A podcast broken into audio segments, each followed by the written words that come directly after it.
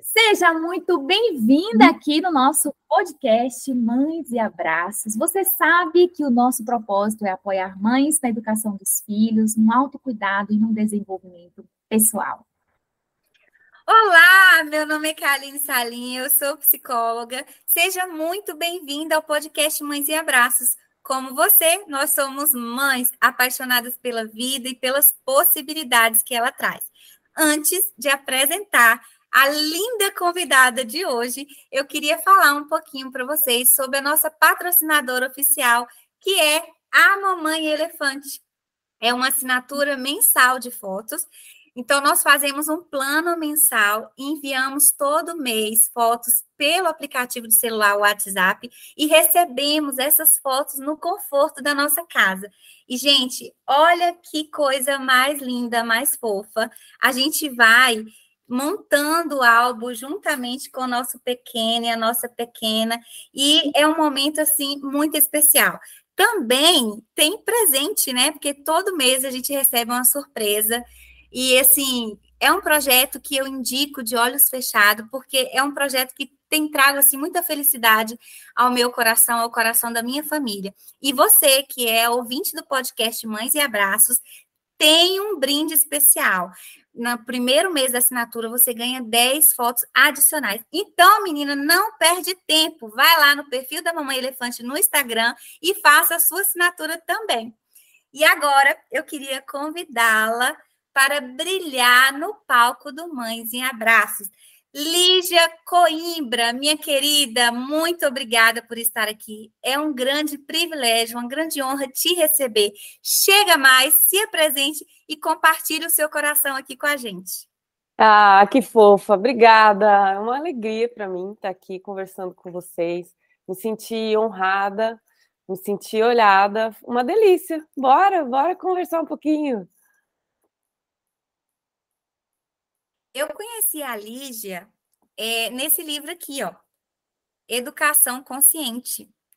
E eu vou confessar para vocês que depois que eu li o capítulo, eu fiquei assim encantada e eu falei, não, tem que ler novamente. E aí eu li de novo, e aí eu tirei foto e mandei para a Deise, falei, prima, olha isso, porque é maravilhoso. Nesse capítulo ela fala sobre a educação não violenta, né? E uma das coisas que mais me chamou, uma frase que mais me chamou a atenção, Lígia, e eu queria compartilhar, é que você começa o seu capítulo dizendo assim: é, o objetivo dessa conversa não é de trazer culpa por seu presente, nem ressentimento com seus antepassados, e sim acender uma luz para que você possa escolher conscientemente como agir em suas relações, ao invés de reagir. Como que é isso, Lígia? Então, Kaline e Deise, é, eu acho que quando a gente, até que a gente inicie o nosso processo de desenvolvimento pessoal, de autoconhecimento, de amadurecimento mesmo, como pessoas, como mulheres, como seres humanos, se a gente não, é, não inicia esse processo, esse olhar para a gente mesmo, a gente meio que reage, a gente não, nós não somos protagonistas da, dos fatos, dos nossos sentimentos, do nosso comportamento. A gente fica meio que igual uma pipa voando com, com o vento. E eu acho que a gente tem também dentro da gente um modelo automático em que, se a gente não prestar muita atenção, a gente acaba replicando somente aquilo que a gente recebeu, né, dos nossos pais, dos nossos avós, e como eu falo, né, no livro, assim, eles deram o nosso melhor, eu não tenho o melhor deles, né? Eu não tenho dúvida nenhuma com relação a isso. Mas hoje, né, o que a gente entende, a sociedade está diferente, as nossas crianças nascem diferentes. Eu acho que a gente tem que tomar posse, né, aproveitar o que a gente recebeu como se fosse um terroir, uma terra, um solo fértil, e daquilo fazer nascer quem nós somos, né? Plantar a nossa semente, quem a gente escolhe ser como mães, como indivíduos. Então, não ser somente resultado de uma conta pronta, né? E sim a gente ser fator, fator de soma, de multiplicação, Então, acho que é o tomar posse mesmo, né, de quem nós somos, agradecer o passado, aproveitar e planejar o futuro estrategicamente. Quem eu quero ser como mãe, né? O que, que eu quero que meu filho tenha? Quais são os recursos que eu quero desenvolver como ser humano no meu filho? Qual a lembrança que eu quero que ele tenha de mim? Então, isso tudo pode e deve, ao meu ver, ser planejado. Né? Então, a gente planeja tanta coisa nessa vida, como é que nós não vamos, né, não vamos planejar aí a, a nossa maternidade, como é que nós vamos educar e formar os nossos filhos? Então, não é instintivo, né? Isso que eu estava falando para a antes da gente começar. Para mim foi um processo muito doloroso, muito assustador ter contato com a minha sombra, com a minha fragilidade, com a minha vulnerabilidade. Mas estou aqui, estou sobrevivendo, como todas nós aqui, a gente dá o nosso melhor, dias melhores, dias piores, e não espero perfeição, né? Eu acho que isso é muito importante. Sim, um trabalho de construção, de autorrespeito, de olhar para os nossos filhos, né? Olhar para nós mesmos. É isso. Não sei se eu respondi sua pergunta. Elígia, fala para gente quando foi que você teve o primeiro contato com a educação positiva e com essa necessidade de autoconhecimento para educar os filhos? Menina, quando o meu, filho, meu primeiro filho nasceu, é, eu lembro, eu trabalhava, eu sou dentista, sou cirurgiã dentista de formação e eu trabalhava no programa de saúde da família. E naquele tempo, há 16, quase 17 anos atrás, é, a licença maternidade era quatro meses só. E, cara, a minha mãe naquela época morava no Rio de Janeiro, a minha sogra de outra cidade. Quando eu engravidei, eu nem tinha funcionária fixa na minha casa, só tinha uma diarista. Então, eu contratei uma, uma pessoa nova no final da gravidez para ver o que, que eu ia fazer, e quando eu tive que voltar a trabalhar, botar o meu filho com três meses e meio num berçário, ele ficava meio período. É... Foi uma dor que eu senti assim, eu não consigo nem explicar, foi quase um trauma. Tanto é que na, na, na gestação da minha segunda filha, eu deixei o trabalho público, eu não voltei, porque eu queria ter o meu tempo. E, e aí eu percebia assim, um movimento das pessoas, da minha mãe, da minha sogra, de muito estranhamento. Como assim? Minha mãe falou assim para mim: quando você tinha 40 dias, eu voltei a trabalhar. Qual que é o drama? É, minha mãe nunca me amamentou. Ela, sabe, assim, e a força que eu fiz, eu amamentei meus três, mas, de novo, não foi instintivo, tive que batalhar. E assim, aí eu percebia que eu falei, nossa, tem alguma coisa aí que não tá certa. Além de tudo disso que a minha mãe tá me mostrando, né? Deve ter muita coisa aí que aconteceu na minha educação, na minha formação, que eu não quero replicar. Da mesma forma, né, que eu me permito sentir. E aí o meu puerpério, como eu entrei em contato com a minha vulnerabilidade, me permiti viver aquilo tudo de maneira muito intensa, a minha mãe achava que eu estava com depressão pós-parto chamou meu marido para conversar, minhas irmãs, eu tenho duas irmãs, e não era, não era. É que ela não estava, a gente foi, eu fui criada no meio de mulheres muito fortes, a gente estava conversando sobre isso, mulheres eficientes, eficazes, uma energia muito yang. E aí, e aí quando eu entendi, eu falei, nossa, deve ter muita coisa para eu conhecer. Eu desconheço. Não quero replicar. E aí eu vou ter que, vou ter que estudar, porque eu não tenho referência. O que eu tenho, eu não vou querer replicar. Não exatamente. Né? E aí, mas da onde que eu vou tirar isso? Na cartola?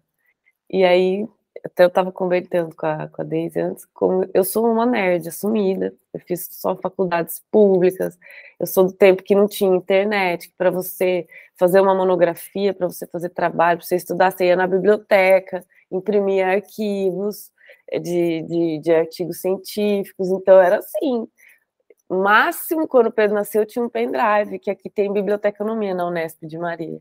Eu ia com meu pendrive lá, e eles, disquete, imagina, gente. E aí, livros, assim, não tinha Amazon.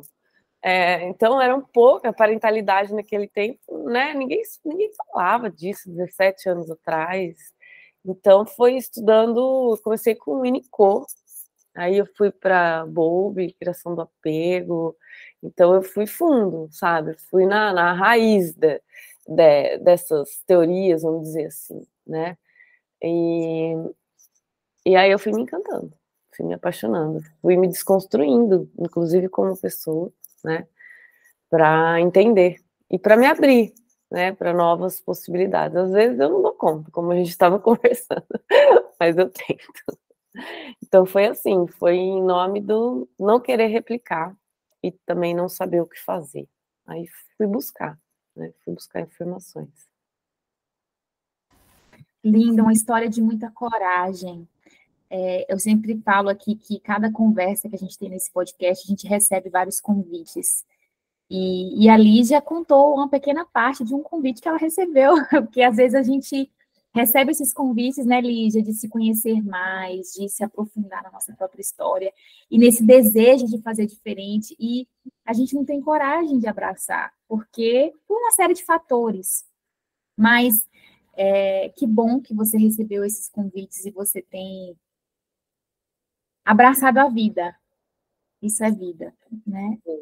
É, e eu gostaria de te perguntar em relação a, a, ao que, que é uma educação não violenta. A gente sempre fala sobre isso aqui, mas a gente sabe que é um conceito é tão diferente do que a gente recebeu e eu tenho a sensação de que a gente tem algumas, algumas que a gente precisa repetir, repetir, falar de, no tom de azul, no tom de rosa, no tom de, sabe assim, em vários tons, para ver se a gente consegue entender mais profundamente o que, que significa.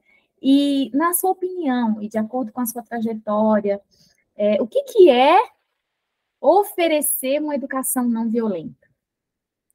Então, às vezes eu olho para a sociedade, assim, eu, chega a ser engraçado.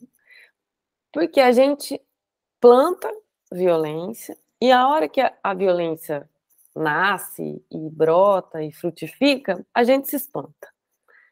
Então, aí, nossa, o bullying, nossa, agora essas situações tristes nas escolas, né, assim, essa violência explícita, vamos dizer assim, mas quando você olha na linha da, da nossa sociedade, na forma como as crianças são olhadas, são tratadas, são criadas no seu núcleo familiar, como elas têm contato com o amor fundamental, é a conta não podia ser diferente. A nossa sociedade, ela é um conjunto de pessoas que estão criadas de uma maneira extremamente violenta, praticando violência o tempo todo. E aí, então, o que é criar né, um, um, filho de maneira não violenta? Eu acho que o grande desafio que a gente tem hoje é tomar consciência e olhar com um microscópio. Porque tem muitas coisas que a gente faz dentro da nossa casa, com os nossos filhos, que a gente não identifica como violência. Né? Porque parece. É, eu até fiquei meio, confesso, quando fui escolher o capítulo do livro, o título, eu até conversei com uma das organizadoras, porque é difícil uma mãe olhar assim e falar assim: ah, eu nem vou ler esse capítulo, porque eu não sou violenta. Eu não bato no meu filho. Porque isso hoje, né, a gente já nem discute mais. Ainda bem, chegamos nesse ponto. Mas é como se a violência parasse aí. E aí eu acho que é olhar de microscópio, sabe? É você se observar. E são pequenas coisas, pequenas coisas. Você ser irônico com uma criança é violento. A criança não compreende aquilo. Você desvalorizar o que uma criança sente é violento. Não foi nada. Para de chorar. Nem tá doendo. Você é, tratar uma criança como um mini adulto. A criança não pensa, não sente, não vê o mundo como a gente vê. Não é para ser assim. E a gente exigir isso da criança é violento. Você é, desrespeitar a criança como indivíduo é violência. Porque o que mais me apavora é que a criança ela não deixa de amar o pai e a mãe. Ela deixa de amar a ela mesma. E quando ela deixa de amar a ela mesma, tudo parte da gente. Em qualquer posição filosófica ou religiosa, espiritual que você vá, é ama o seu próximo como a ti mesmo. Se você não se ama, se você não se cuida, se você não se olha, você vai replicar essa violência. E nós temos pessoas que, sim, hoje eu vejo a sociedade que são pessoas que muitas vezes não têm o que perder, porque elas não têm nem elas próprias. Mas não têm a si mesmas. E aí vira um. A gente parece que a gente está vivendo na era da barbárie novamente. Porque as pessoas não têm a si mesmas. Então é o famoso fulano não tem o que perder. Não tem mesmo. Não tem mesmo. Então acho que é isso, é olhar de microscópio, é identificar a violência, as pequenas violências, né, que a gente comete e depois está disposta a ir para cima. Né? Eu não estou ouvindo, meninas. Ouvindo agora? Agora sim. Eu trabalho no CRAS, e aí ontem tinha três técnicas atendendo. E chegou, era o meu último atendimento do dia. Chegou a mãe com um filhinho no, no colo, mais ou menos de um ano, uma adolescente de 11 anos e o pai. E na hora que eles entraram na sala, eu senti uma tensão. Eu falei, alguma coisa de grave está acontecendo aí com essa família. E aí eles é, falaram que eles estavam voltando da escola e resolveram passar no CRAS, porque lá na escola disseram para eles que o CRAS poderia ajudar. E aí aquela família, é, aí, aí, no, aí no primeiro momento me veio assim de pedir a adolescente de 11 anos para sair da sala, para eu conversar com os pais e depois conversar com ela. Mas aí eu, eu, eu senti na hora de, de deixar. E aí eu, eu não falei nada, eu permiti que ela ficasse. E aí eu falei com a, com a família, né? Qual era o motivo, por que, que eles tinham ido lá. E aí eles começaram a falar. O pai falou assim: Olha, eu tô cansado, eu trabalho muito para dar, né, é, para sustentar a minha família, mas Fulana, a, a adolescente de 11 anos, não valoriza, só me dá trabalho, tem sido um problema, um estorvo na minha vida. Eu só tenho 33 anos e eu quero viver a minha vida. Eu não quero ficar parando, saindo do trabalho para ter que ir na escola, porque a minha filha bateu na professora ou porque a minha escola matou aula, ou porque agrediu uma coleguinha. Eu não quero isso. Então, eu vim aqui porque eu já não sei mais o que fazer, entendeu? E aí a mãe, é, é, ela também começou a, a falar, e ela começou a comparar a menina, né, com as outras adolescentes, a, as filhas, né, da amiga dela, que não traz problema, e que ela já estava cansada, e, e aí eu fiquei eu, eu, escutando aquela família, escutei, e eu vi o, o tanto de violências verbais, né, psicológica, que aquela mãe e aquele pai estava cometendo contra aquela adolescente, na minha frente. E aí o pai, eu lembro que ele falava assim, olha, a gente não bate, nem coloca de castigo, você sabe por que não adianta, né? Essas coisas, agora que ela já está grande, não adianta mais, né? E aí a gente não sabe, porque a gente dá tudo para essa menina, a gente faz de tudo para essa menina. E olha o que, que essa menina devolve para a gente: só problema, né? é um estorvo. E ele repetia isso.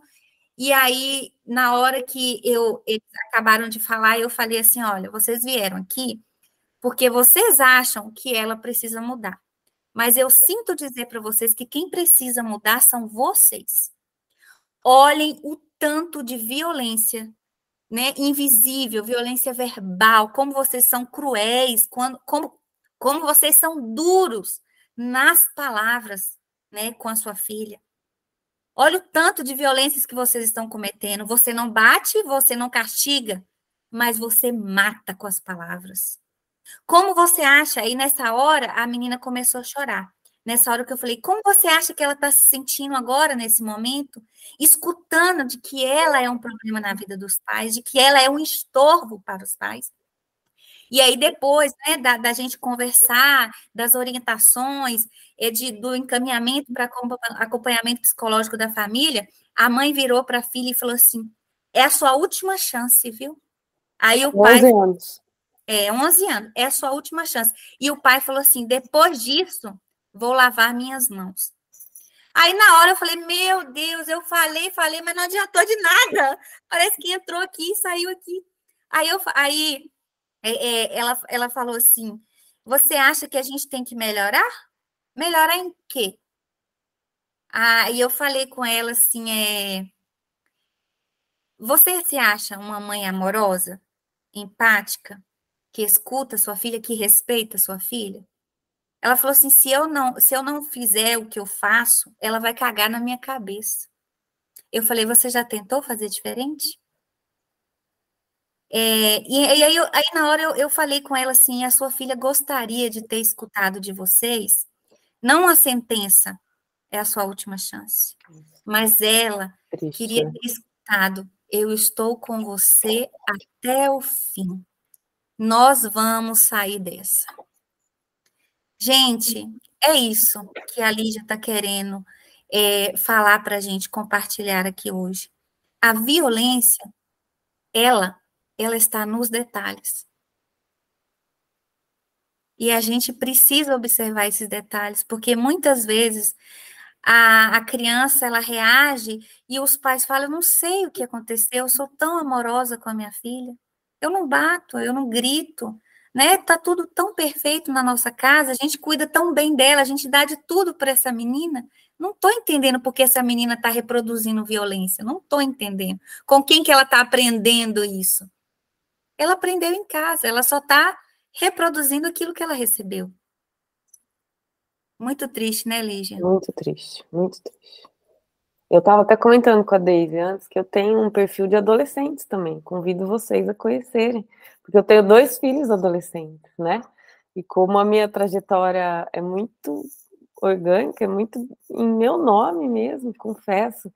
É, então eu tive que entender que o jogo tinha mudado né? Porque muda.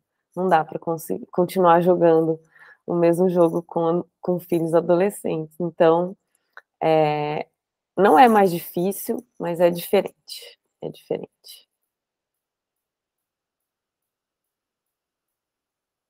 Lígia, é, talvez para uma mãe que é, está no começo dessa jornada, essa questão de ter consciência da violência, consciência do quanto a nossa história ela é materializada na maneira como a gente lida com os nossos filhos, seja algo muito difícil de entender.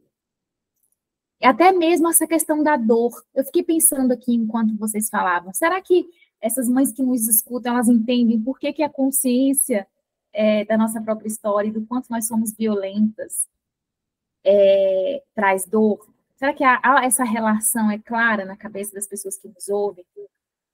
E aí eu fiquei pensando sobre isso, como que a gente pode deixar de uma maneira muito clara como, como que é essa, essa, esse desenvolvimento dessa consciência? Você falou sobre a sua história, né? Aquilo que, o seu movimento. Mas o que que essas mães que desejam fazer diferente podem, quais passos elas podem dar para que essa janela se abra então, é, até no livro, né, eu comento sobre isso. A gente tem que ter a consciência, a gente depois tem que ter a vontade e depois a gente tem que buscar recursos, né? Porque às vezes a gente para. Deixa eu desligar meu WhatsApp aqui, que vai ficar fazendo barulho. Às vezes a gente para o processo porque você fica falando, você fica pensando, nossa, como é que eu vou chegar lá? Eu não sei o que fazer. Então, eu desisto. Olha que triste é você desistir de um filho. A gente não tem esse direito. A gente não tem esse direito. Você não pode desistir do seu filho. Porque você não tem recursos. Vai buscar. eu costumo falar isso, e às vezes soa meio duro, principalmente com os pais de adolescentes, você não tem, você não sabe o que fazer com seu filho, problema seu. Não é dele. Não é um problema dele. Se você não sabe o que fazer, é um problema seu.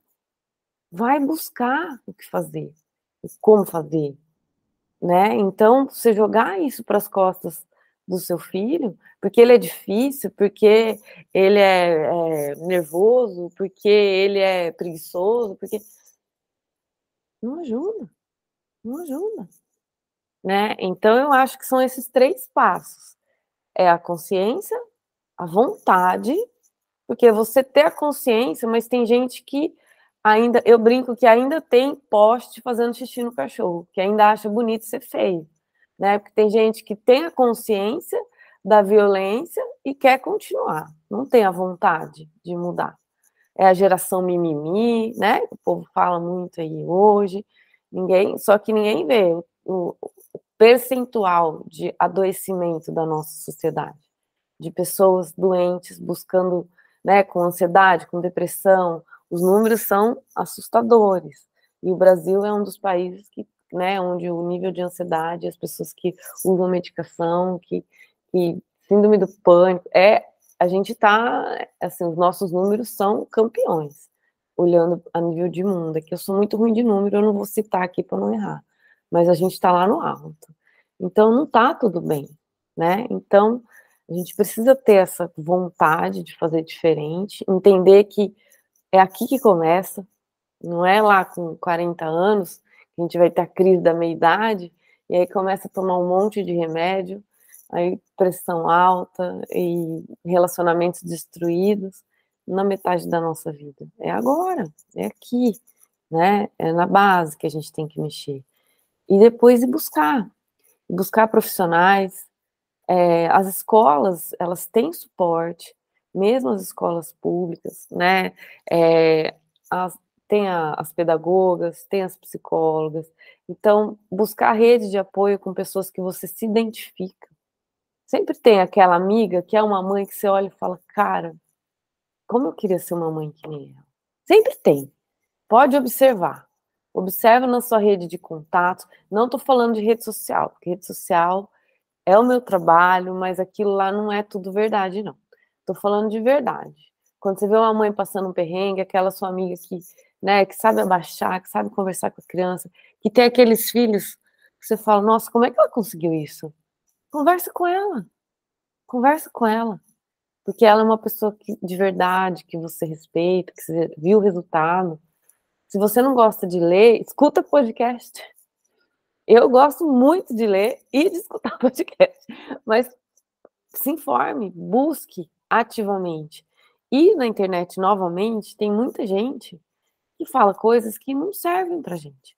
Não é que está certo, não é que está errado, tem muita coisa esquisita, mas use o seu filtro, o seu bom senso. Se aquilo bateu esquisito, para de seguir. Não, dá um follow, aquilo não existe. Não existe dentro do, do seu universo. Tira, simplesmente sai fora. Se é uma coisa que está te fazendo mal, mesmo que seja. A gente estava conversando sobre isso antes mesmo que sejam pessoas famosas, mesmo que sejam pessoas que bastante gente gosta, que bastante gente segue, aquilo não está te fazendo bem, sai, busca outro, busca um caminho. Né? E hoje em dia, com tanta facilidade, gratuitamente, olha o trabalho de vocês, olha o que, que vocês fazem, né? Aqui com, com Mães e Abraço. Então, assim, quando você se abre para buscar recursos, você vai encontrar o seu caminho. Né? Então você vai descobrir que aquela pessoa que fala tanto sobre aquilo, ah, é disciplina positiva. Eu gostei, eu vou, vou estudar mais. Ah, isso aqui é comunicação não violenta.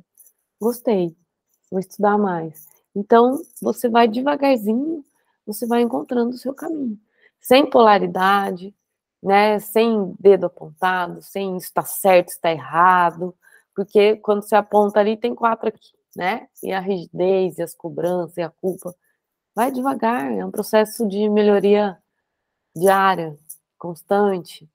E eu acho que filho é uma grande oportunidade que a gente tem de crescer, né? De virar gente.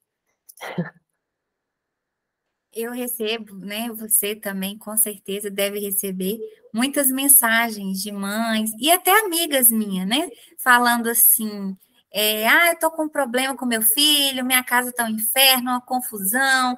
O que, que eu faço? Querendo uma dica, que é três passos, faz isso, isso e aquilo, né? Tipo assim, é uma dica que eu vou aplicar com a criança ou adolescente e ele vai reagir favoravelmente né? Sem eu precisar me, é, me envolver no processo, entendeu? Se eu precisar mudar. Né? Quem tem que mudar e transformar é só o outro, eu não, tá tudo certo comigo. Sim. E aí eu, às vezes, eu encaminho um, um, episódio do podcast, encaminho uma live, é, encaminho um curso no, no, no YouTube, livros. Aí daqui passa um tempo, daqui a pouco chega a pessoa de novo. Ô, Kaline, é porque a minha vida tá um inferno, com o mesmo discurso. É que minha vida está um inferno, para tomar banho, para ir para a escola, aquela confusão, não sei mais o que fazer, Carlinhos, misericórdia. E aí, de novo, eu falo com ela: olha, você não tem recurso, sua caixinha de ferramenta está vazia, você tem que buscar repertório, minha filha. Boa, é você está com um problema lá na sua casa com a torneira, tem até uma caixa de ferramenta, mas não tem ferramenta dentro dela. Como é que você vai fazer? Boa. É isso mesmo. Ô, ô Lígia, beleza, encaminho tudo. Só falta pegar o livro assim da, da Jenny Nelson e falar: toma, lê. Daqui a pouco, passa o tempo, lá vai ela de novo com o mesmo discurso. Gente, quem não aprende hoje, na era da informação, é quem não quer. Quem, entendeu?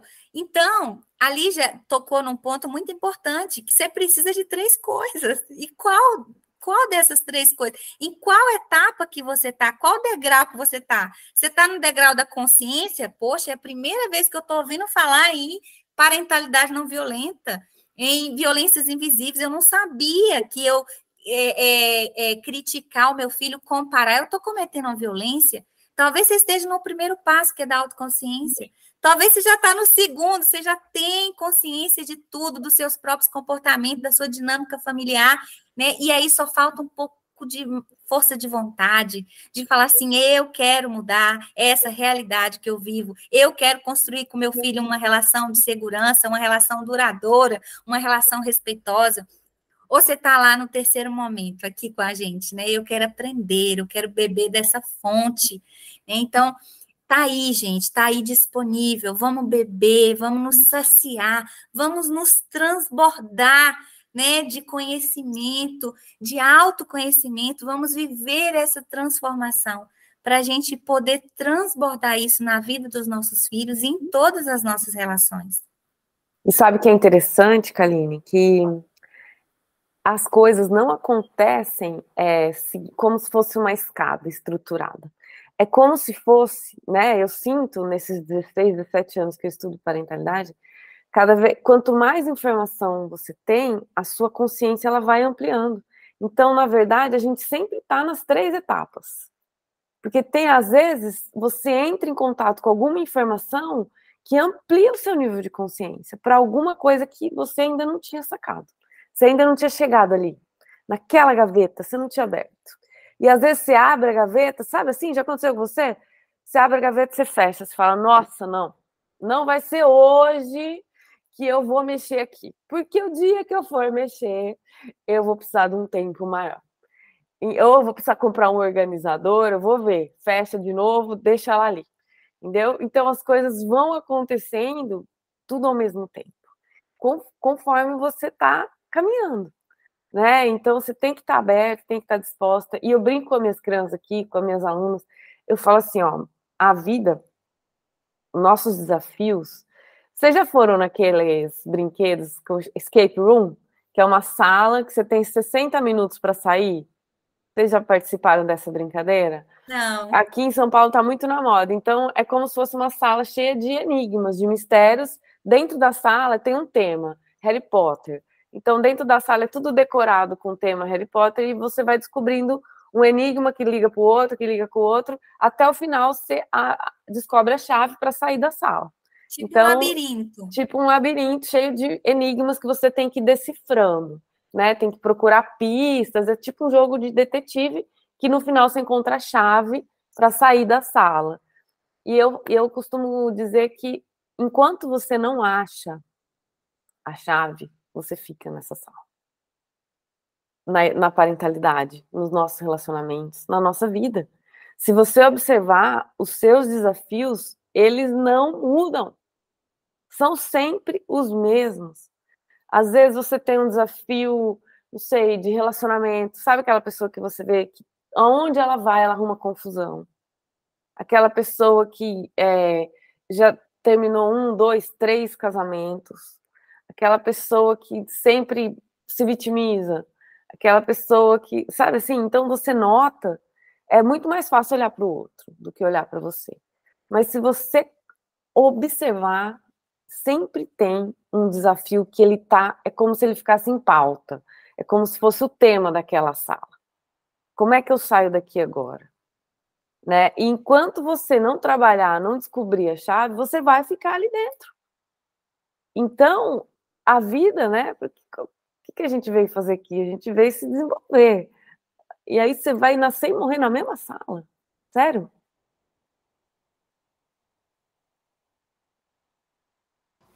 Uau!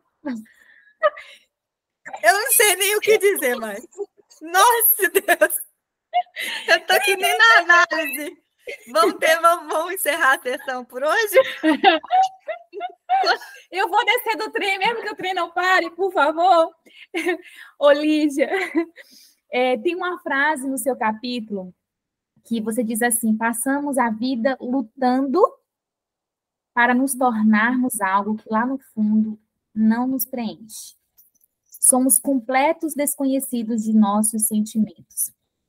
E você fala que o amor incondicional é a, a, na, sua, na sua concepção é a raiz da violência, né? A raiz dessa desse, desse abismo profundo que nós vivenciamos. É, fala um pouquinho para a gente, Lígia, sobre isso. O que, que é, é o que, que a, a, falta do amor incondicional causa na nossa vida, né? E como isso se transborda em violência, quais as consequências de não ter experimentado isso, enfim. Fala um pouquinho para a gente sobre esse assunto, por favor. Falo sim. Eu vi, não sei se eu estou enganada, vocês me corrigem, mas que vocês estudam Alice Miller, né? Então, foi com ela, os dois livros aqui, né? O drama da criança bem dotada, para quem quiser se aprofundar, e a revolta do corpo. Então, isso me despertou quando eu li esses dois livros. Foi uma sala nova que eu entrei na minha vida, porque eu fui uma criança bem dotada, filha mais velha, né? Então, assim, aquela criança exemplar, comportada, que não deu trabalho, mas respondendo a sua pergunta, Daisy, é, é você perde a referência interna em nome de querer agradar o outro. Esse é o, o ponto. Porque se você entende que o amor fundamental, que é o do seu pai e da sua mãe, né? As pessoas que te amam desde que você se conhece por gente, que te deram a vida, que você não tem dúvida do amor da sua mãe e do seu pai. É um tipo de amor que a gente não questiona. Às vezes a gente questiona a forma como eles, eles nos entregam. Mas você não duvida que seu pai e tua mãe te amam. Agora, quando a forma que eles, que a gente entrega esse amor, é, não é incondicional. Eu te amo se, mesmo se os pais não falam, os pais demonstram. Eu te amo se você é bonzinho, se você dorme a noite inteira, se você come tudo, se você não me dá trabalho, se você tira as boas notas, se você me ajuda na casa, se você me ajuda a cuidar dos seus irmãos. Cada família tem um, um código de si. Se você for inteligente, se você for bonito, se você for magro, é loucura, mas existe, tá, gente? Eu trabalho aí, eu já atendi mais de 3 mil famílias. Existem códigos em cada família. E aí, às vezes, a pessoa entra, a criança, ela tenta se encaixar naqueles códigos, porque senão ela não faz parte. A disciplina positiva fala qual que é o grande, né, o que, que todo ser humano quer, qual que é fundamentalmente, né, o desejo de todo ser humano, é se sentir amado e pertencente. E aí imagina o quanto nós, as crianças, vamos dizer assim, os nossos filhos ou nós, quando fomos crianças, não estávamos dispostos a pagar um preço altíssimo para nos sentirmos aceitos, pertencentes, amados, mesmo que aquilo não tivesse nada a ver com a gente. Então imagina uma criança que nasce numa família de artistas, por exemplo, e aquela criança, ela é matemática. É um engenheiro, uma criança que nasceu engenheiro numa família de artistas, de pintor, de músico, de bailarino. Imagina o quanto aquela criança não vai sofrer, vai se sentir toda errada. Primeiro, eu sou errada. A minha habilidade é errada, eu não gostar disso é errado, eu gostar daquilo é errado. Então ela perde a referência dela, ela não confia nela, ela não pode confiar, porque ela é errada. Ela precisa se adaptar. E aí, quando você parte para esse nível de adaptação, eu vou continuar usando esse exemplo da criança engenheira numa família de artistas, poderia ser qualquer outro, mas só para a gente entender. É, essa criança nunca vai ser uma artista brilhante. Essa criança nunca vai ser realizada como uma artista. Essa criança vai ter que fazer muita força para ser uma artista medíocre, na média, que isso não é o talento dela o processo, que não é fácil para ninguém, para ela vai ser extremamente doloroso.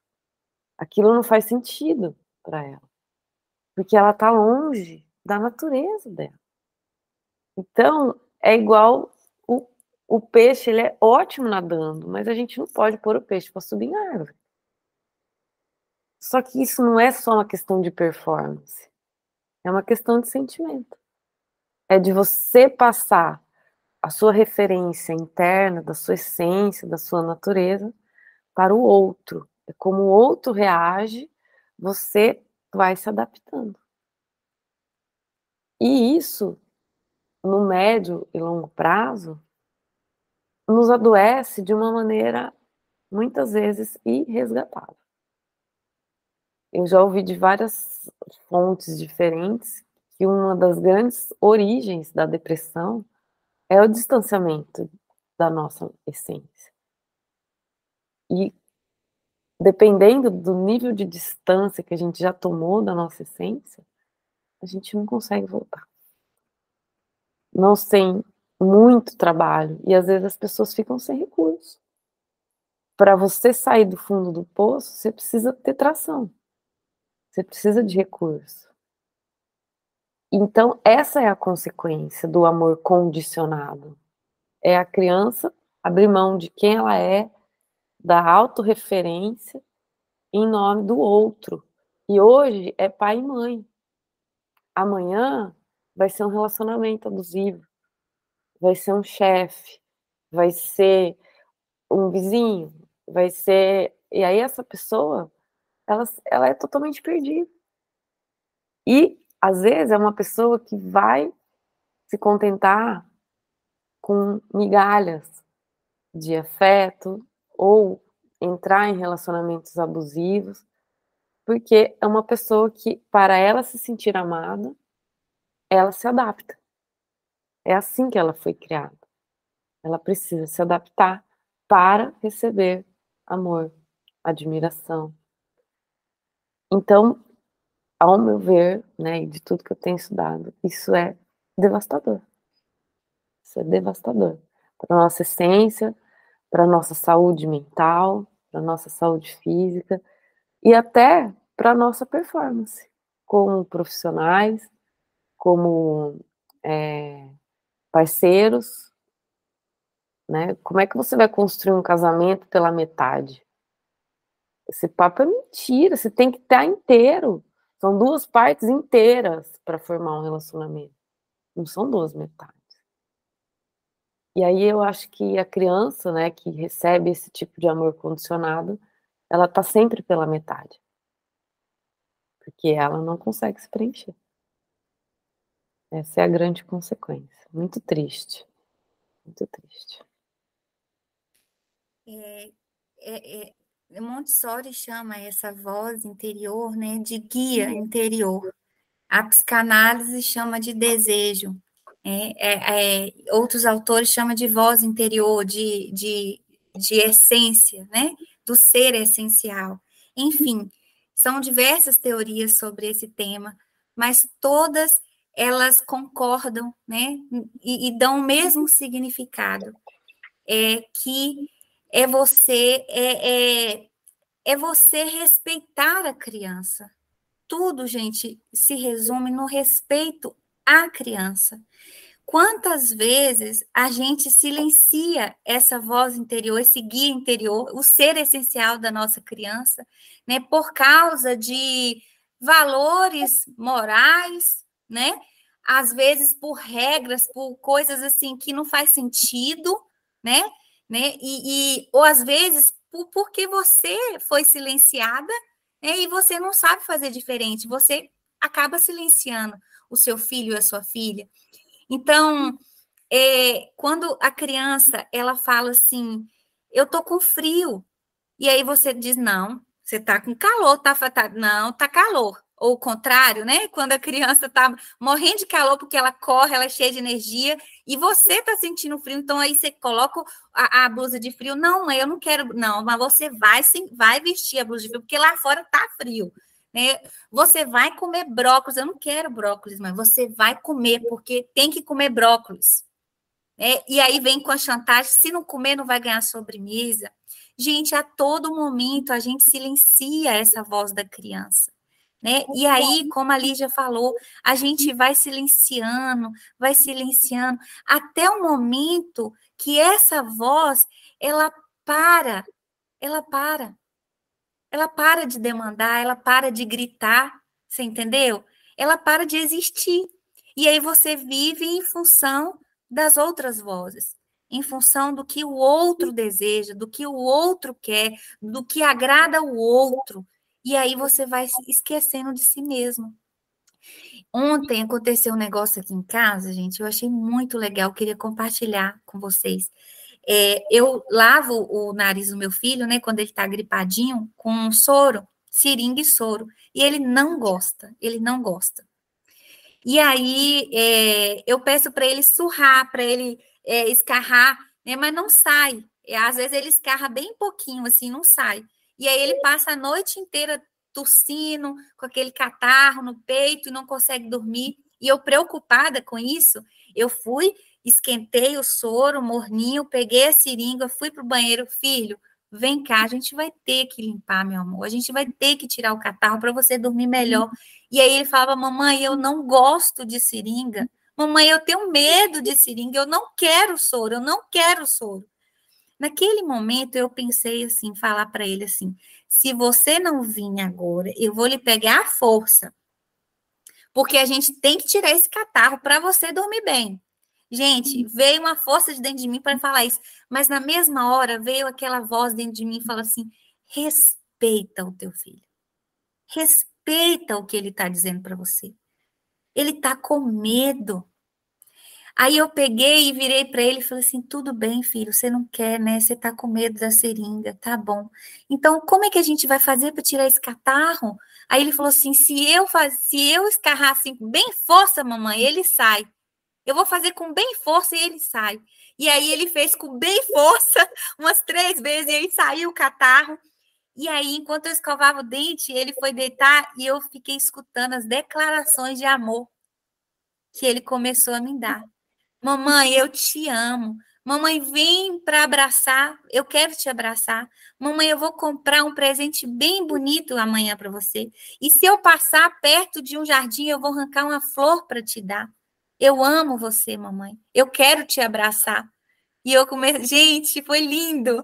E eu falei, meu Deus, é tão simples o caminho, sabe? De se conectar com as necessidades da criança, de escutar a criança e de respeitar o que ela diz, o que ela pede, o que ela precisa.